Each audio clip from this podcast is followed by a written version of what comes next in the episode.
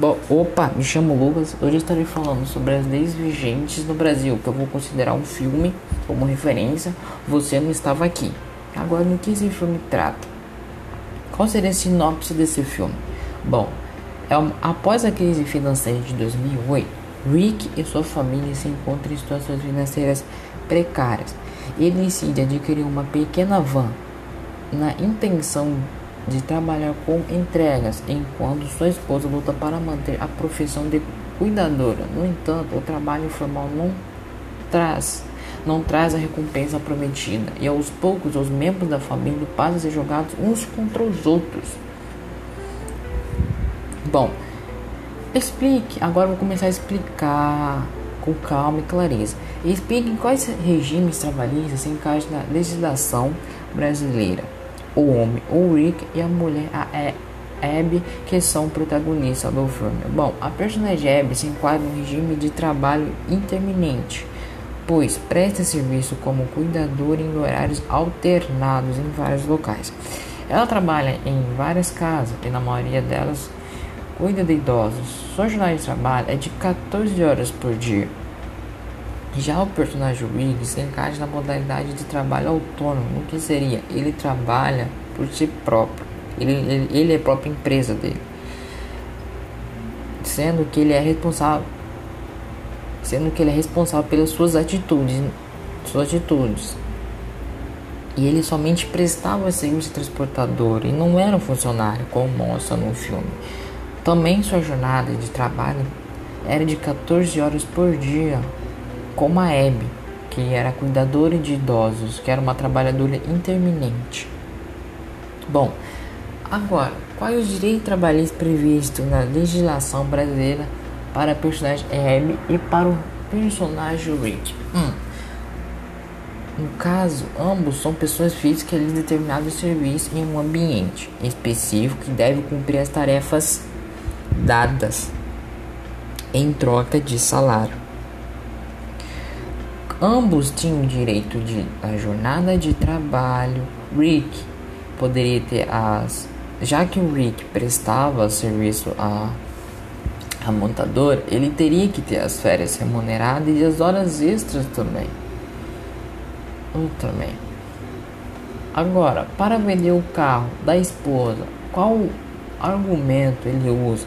No seu entendimento, ele está correto? Explique porque você concorda ou discorda do argumento protagonista. Bom, eu discordo, pois é muito arriscado você tentar algo com acertos mínimos, já que estão endividados, como no filme mostra, eles estão endividados e não tem para onde sair.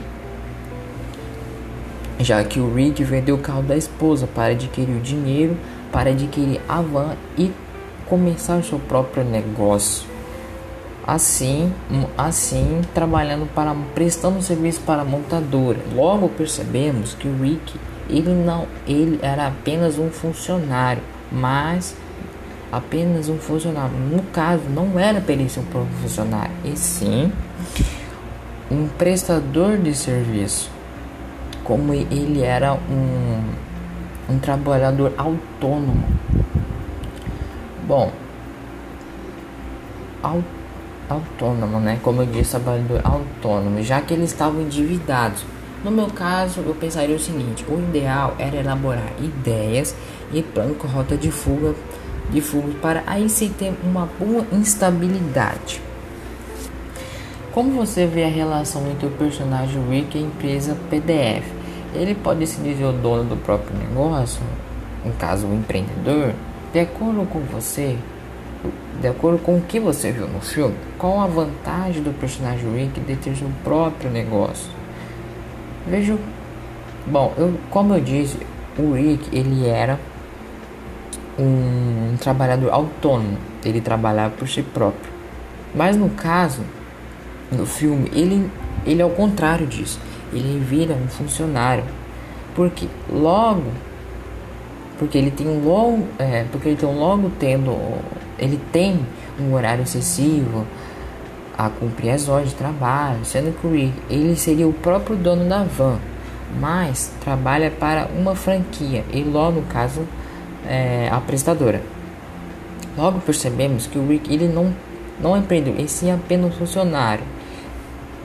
Um funcionário. De acordo, agora sim, de acordo com você, de acordo com o que você viu no filme, qual a vontade do personagem de seu próprio negócio? Bom, eu diria que ele ter a vida bem segura, ter a vida, a saúde e a segurança do trabalho.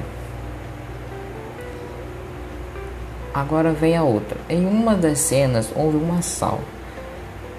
Discorra das consequências desse fato no filme e como seria no Brasil estando ele na mesma situação trabalhista, e se a situação fosse outra?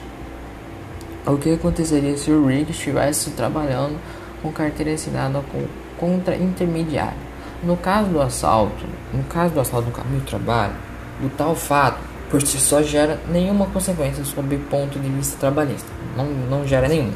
Hum, que, porque ele não é considerado um acidente do trabalho e nem gera direito de indenização. Porém, se do assalto resultar lesões no caso do filme, que o Rick lá pro final do filme, ele acaba recebendo algumas lesões de trabalho, lesões com lesões de trabalho, poderá ser caracterizado como um acidente do trabalho, mas sem direito à indenização.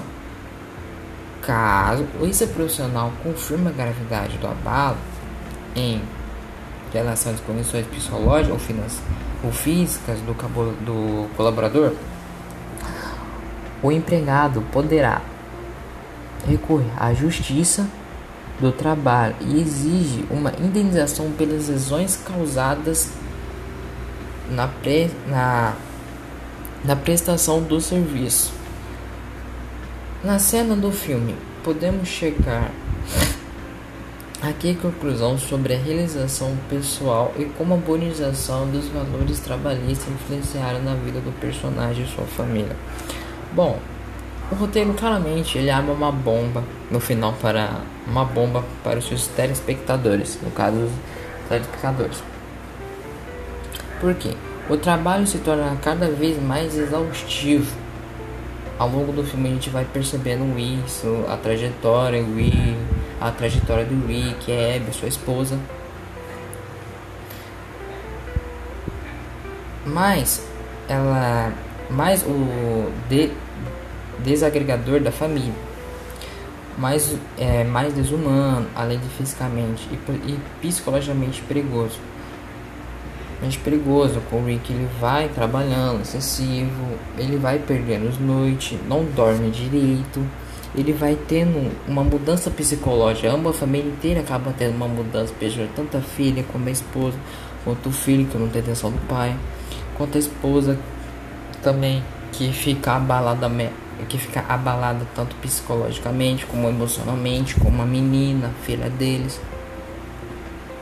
No caso, com uma, com uma sensibilidade de aprofundamento do desagrade do desgaste e ruína das relações familiares e expõe os sinais desse sistema colocado, colocando o público para testemunhar uma série de abusos de, re, de realização pessoal e monização dos valores trabalhistas. E é dessa forma que eu termino o meu trabalho